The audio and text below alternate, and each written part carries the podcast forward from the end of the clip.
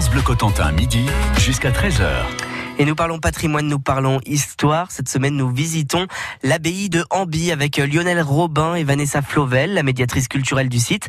L'abbaye qui est devenue bien nationale pendant la Révolution française et l'église sera vendue sous Napoléon Ier et servira de carrière de pierre jusqu'à la fin du 19e siècle. Alors, une partie des bâtiments a été acquise en 1956 par des particuliers, monsieur et madame Beck, qui ont donc entamé des travaux de restauration. Puis en 64, le Conseil général de la Manche va donc acheter le reste de l'abbaye, la porterie et l'église abbatiale, ainsi que le bâtiment des Frères Convers où l'on se trouve aujourd'hui euh, Alors, on va continuer euh, la découverte des différentes salles, euh, mais avant ça, on va quand même passer dans les jardins de l'Est, mmh. parce que c'est un des plus beaux points de vue, en fait, sur le cœur de l'église. Là, on est retourné dans la cour, cour réservée aux moines à l'époque, hein, évidemment. Et cette cour, vous verrez, quand vous visiterez l'abbaye d'Amby, eh bien, vous aurez une magnifique vue sur l'abbaye, une vue que vous n'avez jamais vue, justement. Contrairement à toutes les photos que l'on voit de l'abbaye d'Amby, vous la verrez d'une autre façon. Alors là, on est de l'autre côté et on arrive dans, dans le jardin, on y est là? Dans les jardins de l'Est, oui en effet. Donc là, c'est des jardins qui étaient réservés euh, aux moines. Et c'est dans cet espace qu'on pouvait retrouver le jardin de simple. Les euh, simples qui étaient des, plantes euh, médicinales. Voilà, c'est ça, les plantes médicinales, le jardin euh, de l'herboriste, donc qui préparait les, les remèdes, donc plantes médicinales. Mais c'est aussi ici qu'on retrouvait les ruches, quelques arbres fruitiers, des vignes. Alors les vignes, c'était surtout pour le côté symbolique. Ici, elle n'était peut-être pas très euh, productive. Mais on sait que les moines de Hamby possédaient des vignes euh, près d'Avranches. En Normandie, on a produit du vin jusqu'au XIIIe siècle. Et les moines de Hamby en possédaient euh, près d'Avranches.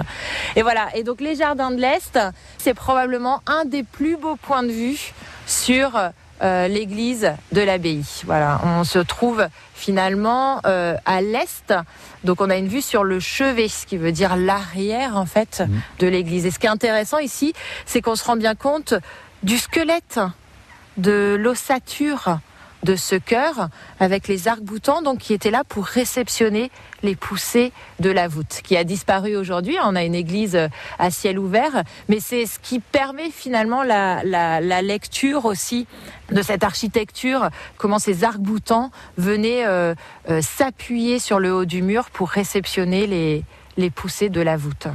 Il y a autour de nous des, murs d'enceinte. Est-ce que ce sont les murs de l'enceinte euh, de l'époque? Oui, oui, oui. Alors, euh, le, mur, euh, le mur de clôture qui matérialise la partie réservée aux moines et le mur d'enceinte qu'on devine de l'autre côté, qui lui matérialise les limites de l'enclos monastique. Il y a toujours deux murs en fait dans l'abbaye. Oui, parce que les frères convers qui s'occupaient des, tâches matérielles de l'abbaye vivaient séparés des moines, astreints à la clôture, mais qui eux savaient lire et écrire. Et avec vous, Lionel Robin, dans un instant, on va revenir sur la construction de cette abbaye qui a duré une centaine d'années. France Bleu Cotentin.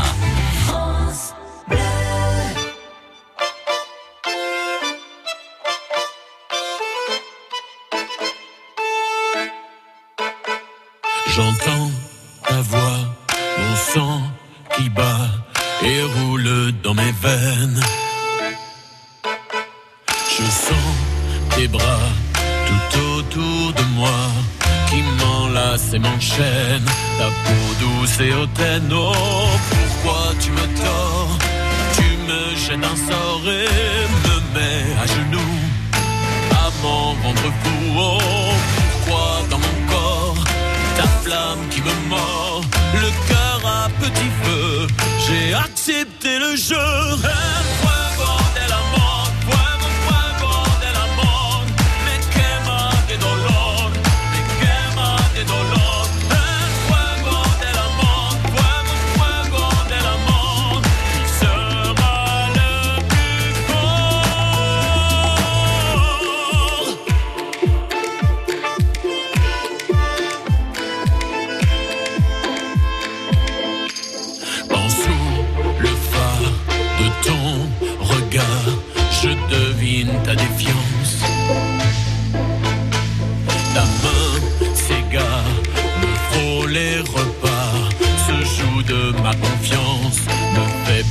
patience. Oh, pourquoi tu m'ignores?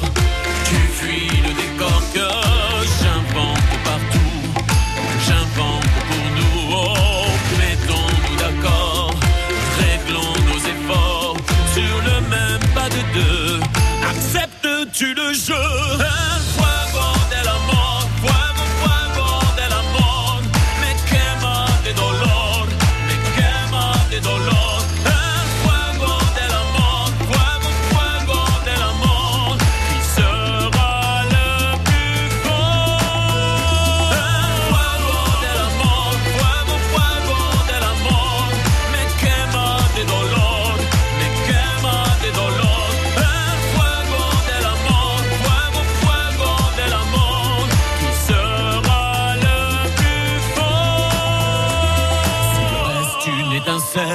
Allons à l'essentiel. Nos corps sont faits pour ça. Sous les braises et le sel, quand nos deux peaux s'appellent, il faut faire le bon choix, et je veux le faire avec toi.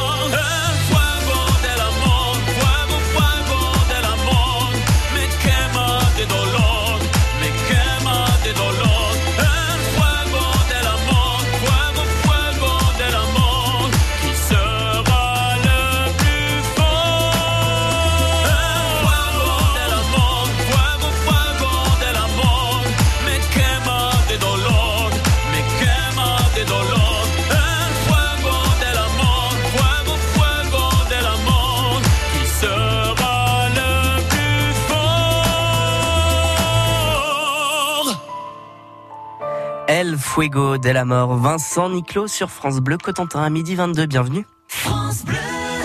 Bonjour, c'est Stéphanie. Dans la vie en bleu demain, nous parlons de la sexualité de nos ados. Comment les informer sans être trop intrusif? Une sexothérapeute répond à vos questions dès 9h. Côté cuisine, c'est du jambon dont il est question. Le jambon sous toutes ses formes et surtout dans notre assiette. France Bleu vous invite à sa table dès 10h. Préparez vos recettes. Patrick, plombier, adhérent MBA Mutuel.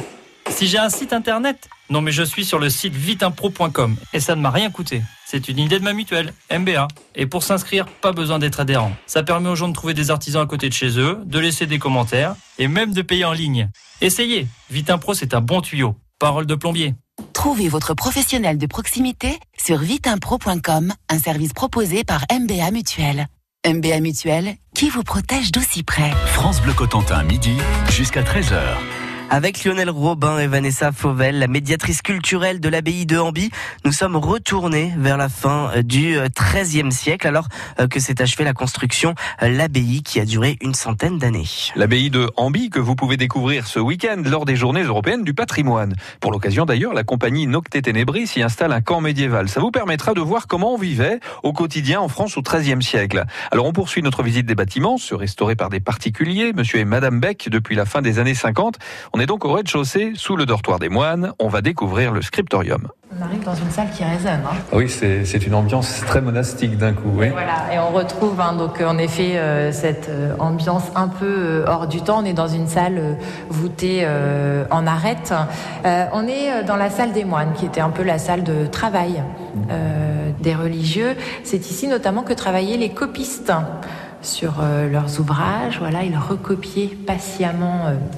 Euh, les, ouvrages médiévaux. L'imprimerie n'existait pas. hein. Le seul moyen de diffuser euh, les livres, c'était de les recopier à la main. Un travail minutieux, euh, beaucoup de patience, probablement délicat et difficile, surtout en hiver, dans ces salles relativement humides. Et voilà pourquoi le scriptorium est souvent pourvu d'une cheminée. Ce qui permettait aussi aux moines l'hiver quand même d'avoir une salle chauffée et de pouvoir, et de pouvoir se réchauffer quelques instants. Et si on passe dans la pièce d'à côté, on peut la visiter, la pièce d'à côté? Alors, elle est, euh, en effet, on peut, la, on peut la visiter. C'est ce qui servait de bibliothèque aux moines. Oui, parce que s'il y avait des copistes, il y avait forcément à côté la bibliothèque. Ouais, et puis il y avait surtout toujours aussi une bibliothèque euh, dans les abbayes. Euh, C'était souvent des centres quand même intellectuels, finalement, les abbayes. Et euh, alors c'était aux copistes justement d'alimenter euh, la bibliothèque du monastère. Une salle aujourd'hui euh, toute simple, où on retrouve quelques livres anciens qui appartiennent à la collection de Monsieur Beck. Il faisait pas très clair dans ces abbayes du Moyen Âge. hein. Les pièces sont assez mal éclairées. Il y a pourtant deux fenêtres. Euh, oui, alors, alors pourquoi on va pas ouvrir énormément euh, les salles? D'une part, on prend pas trop de risques, hein, on n'est pas, euh, enfin, on va pas euh, ouvrir de grandes baies, euh, voilà, au risque. On a des voûtes qui sont quand même relativement euh, lourdes, et puis c'est surtout que comme c'était pas chauffé, même chose, on va pas euh, ouvrir de grandes fenêtres et laisser passer euh, le froid, euh, l'humidité, et puis pour l'été, euh, si on a un été très chaud, ça permet aussi de garder une salle euh, qui ne va pas subir trop de changements de température en fait. Mais c'est vrai qu'aujourd'hui, ça nous paraît euh, très très sombre. Alors de temps en temps, on va allumer quelques bougies pour essayer quand même de redonner un petit peu de vie, un peu de lumière à ces salles. Mais euh, c'est toujours assez euh, impressionnant en effet. Impressionnante aussi la salle du chapitre, là où se réunissent les moines chaque jour et que l'on va bientôt découvrir.